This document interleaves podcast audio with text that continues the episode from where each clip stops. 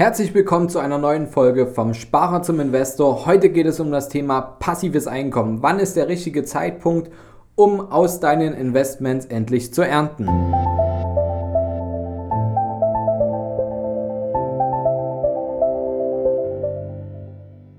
Vom Sparer zum Investor. Dein Podcast rund um die Themen wissenschaftliches Investieren und Vermögensaufbau mit Immobilien. Neue Wege zur Rendite ohne dabei zu spekulieren. Viel Spaß dabei.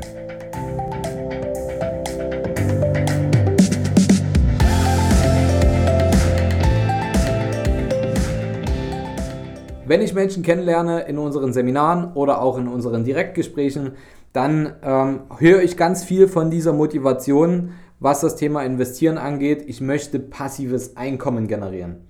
Passives Einkommen ist mir besonders wichtig.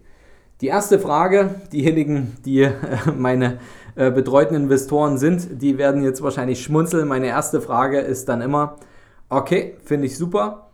Wann möchtest du denn das passive Einkommen generieren? Schon jetzt oder später? Dann äh, kommen meistens die ersten Gedanken auf, die genau in die richtige Richtung gehen, wo auch die heutige Podcast-Folge hin enden soll. Nämlich, wann macht es denn überhaupt Sinn, passives Einkommen zu erzeugen? Ich kann immer nur sagen, passives Einkommen ist ja wirklich eine schöne Sache, denn du machst dich damit in gewisser Weise unabhängig von deinem aktiven Einkommen. Zur kurzen Definition, passives Einkommen bedeutet ja letztendlich einfach nur, dass du jeden Monat Geld erhältst, ohne dass du aktiv dafür arbeiten musst. Das heißt, wo du keinen Finger krumm machst.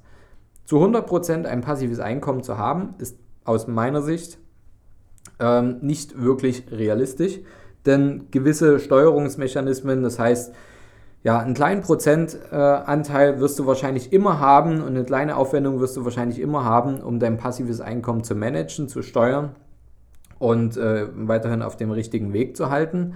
Aber natürlich zum großen Teil wird es so sein, dass du dir passives Einkommen erzeugen kannst, ohne dass du 40 Stunden oder mehr jeden Monat, äh, jede Woche dafür arbeiten musst. Im Monat wäre auch schon wieder okay, aber ohne dass du 40 Stunden die Woche dafür arbeiten musst. Wann macht das Ganze denn eigentlich Sinn? Nehmen wir mal Situation Nummer 1. Ähm, wir haben einen äh, Anfang 30-jährigen ähm, Karrieredurchstarter, der gerade loslegt, der gerade richtig äh, anfängt, Geld zu verdienen und mit seinen Fähigkeiten, die er sich jetzt erarbeitet hat, endlich auch den finanziellen Return dafür bekommt. Das ist natürlich eine super Gelegenheit, um viel in seine Investments und in seine eigene Lebensqualität, das heißt, dass man auch selber ein schönes Leben hat und nicht nur sparen muss. Das muss ja jeder für sich selbst entscheiden, wie viel, also wie hoch ist deine Sparquote, wie viel möchtest du zur Seite legen.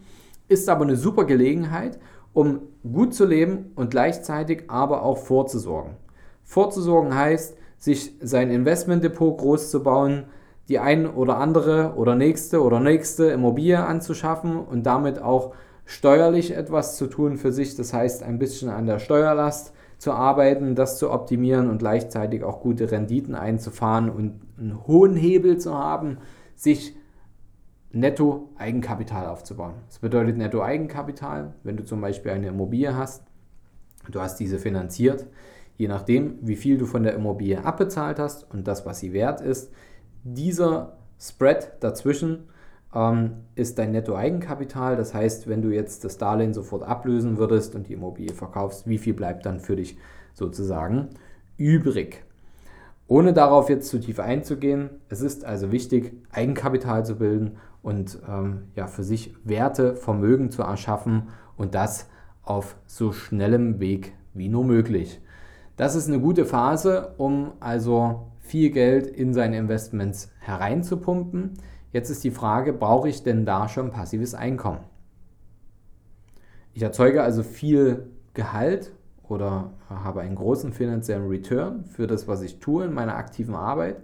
Brauche ich da schon passives Einkommen? Aus meiner Sicht eigentlich nicht.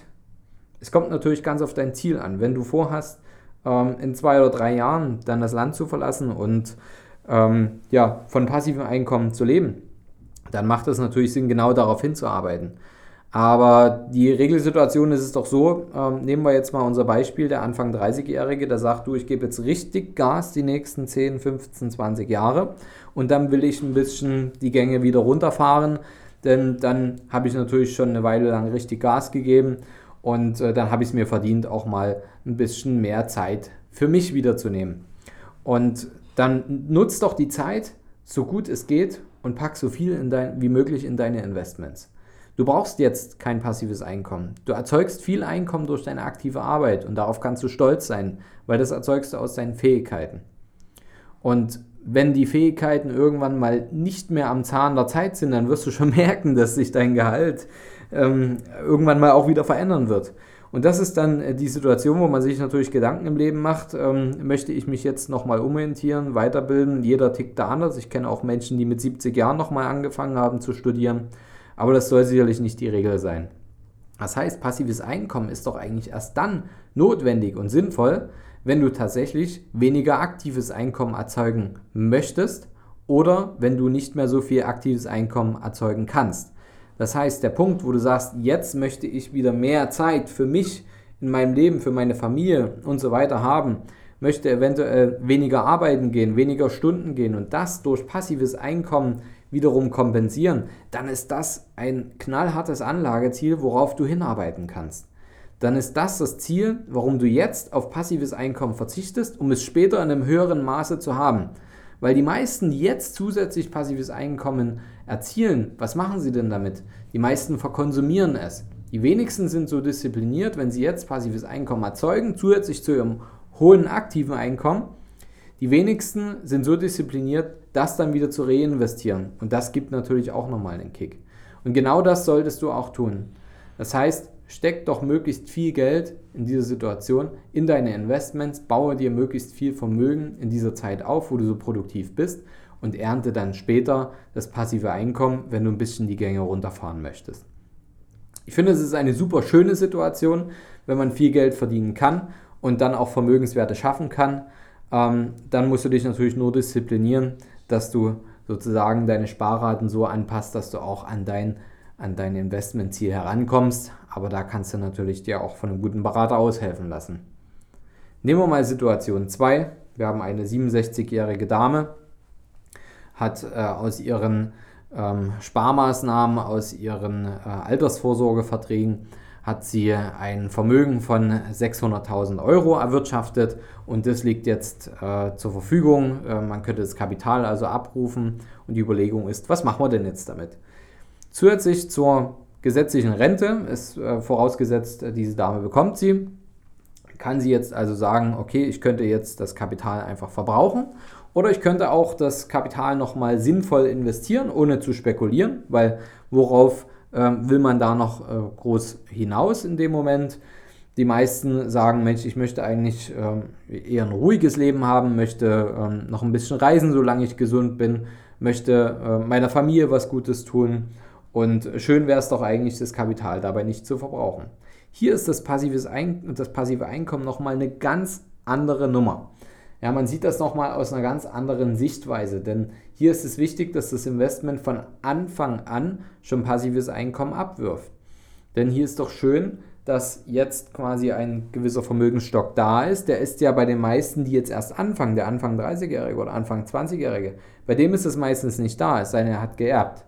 Ja, weil dann hat nämlich die 67-jährige ähm, Dame hat sozusagen so gut vorgesorgt, dass der Enkel was geerbt hat. Das wäre eine tolle Situation, ist aber im seltensten äh, Fall auch wirklich so. Wenn es so ist, natürlich super, umso schneller kommst du natürlich im Vermögensaufbau voran. Gehen wir wieder zu der Dame über.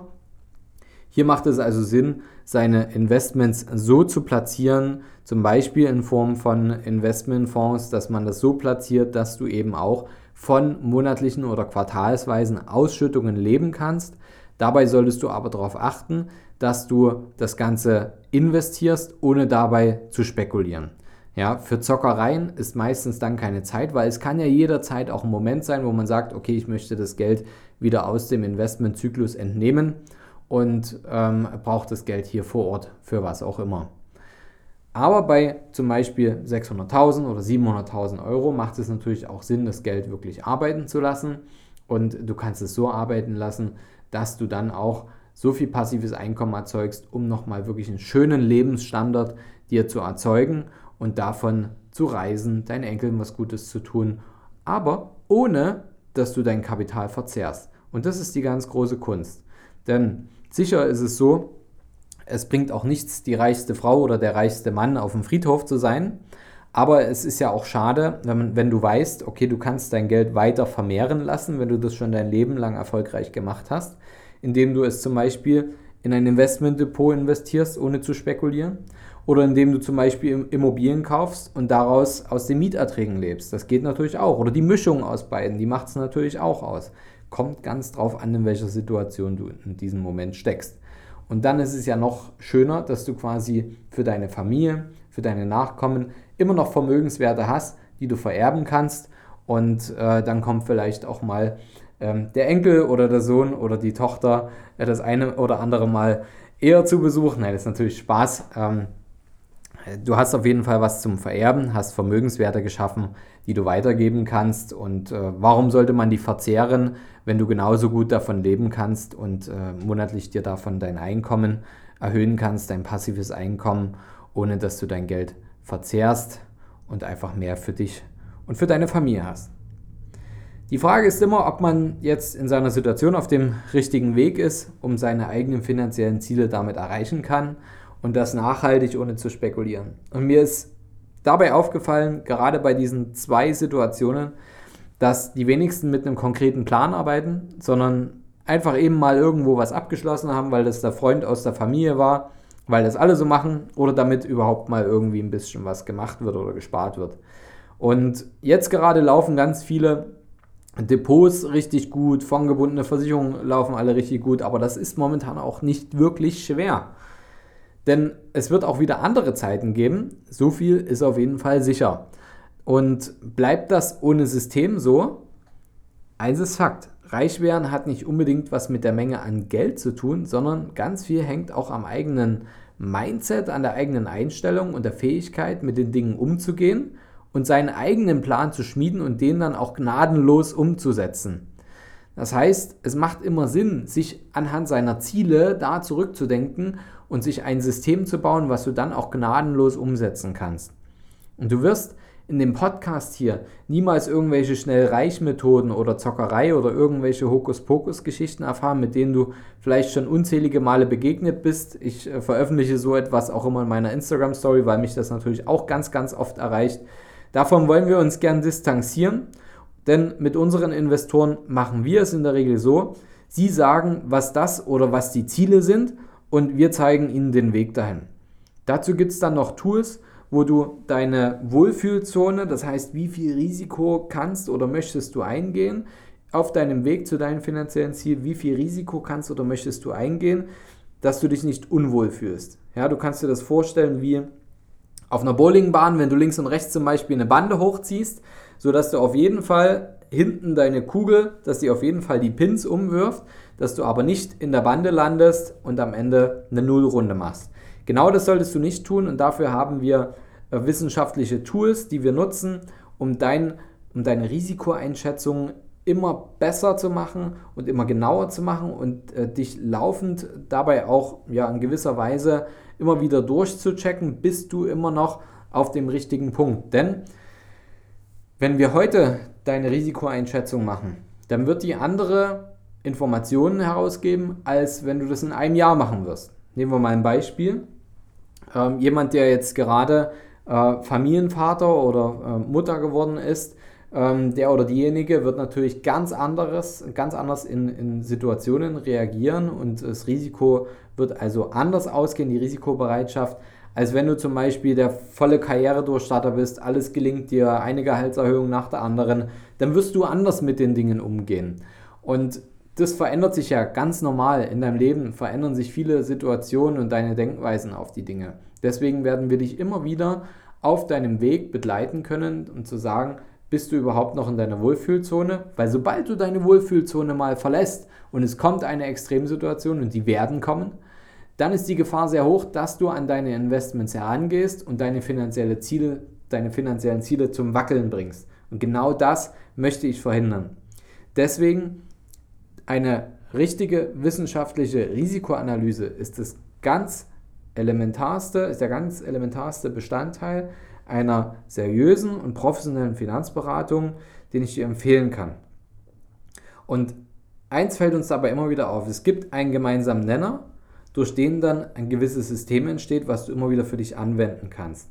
Und wir können hier im Podcast natürlich immer noch Anreize zu Lösungen geben. Sieh das aber bitte nicht als eine an dich angepasste Finanzberatung an.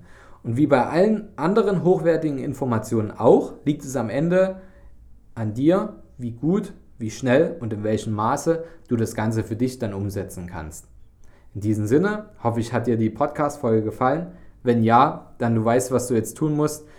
Ich freue mich auf deine 5-Sterne-Bewertung bei iTunes Falls du bei Spotify hörst, ich weiß, da kann man leider nicht bewerten, dann geh doch gerne mal auf Google, Google die Capri in Dresden oder die Capri in Berlin und hinterlasse uns dort deine 5-Sterne-Bewertung mit dem Hinweis, dass du gerne unseren Podcast hörst.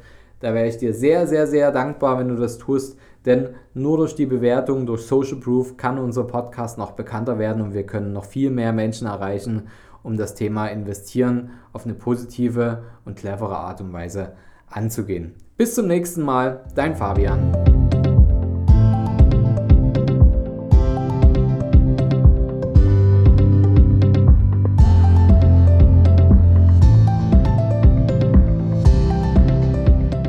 Hast du Fragen zur heutigen Podcast-Folge oder brauchst du Unterstützung, deine Investments erfolgreich umzusetzen, Steuern zu sparen oder deinem Depot mal so richtig Aufwind zu geben?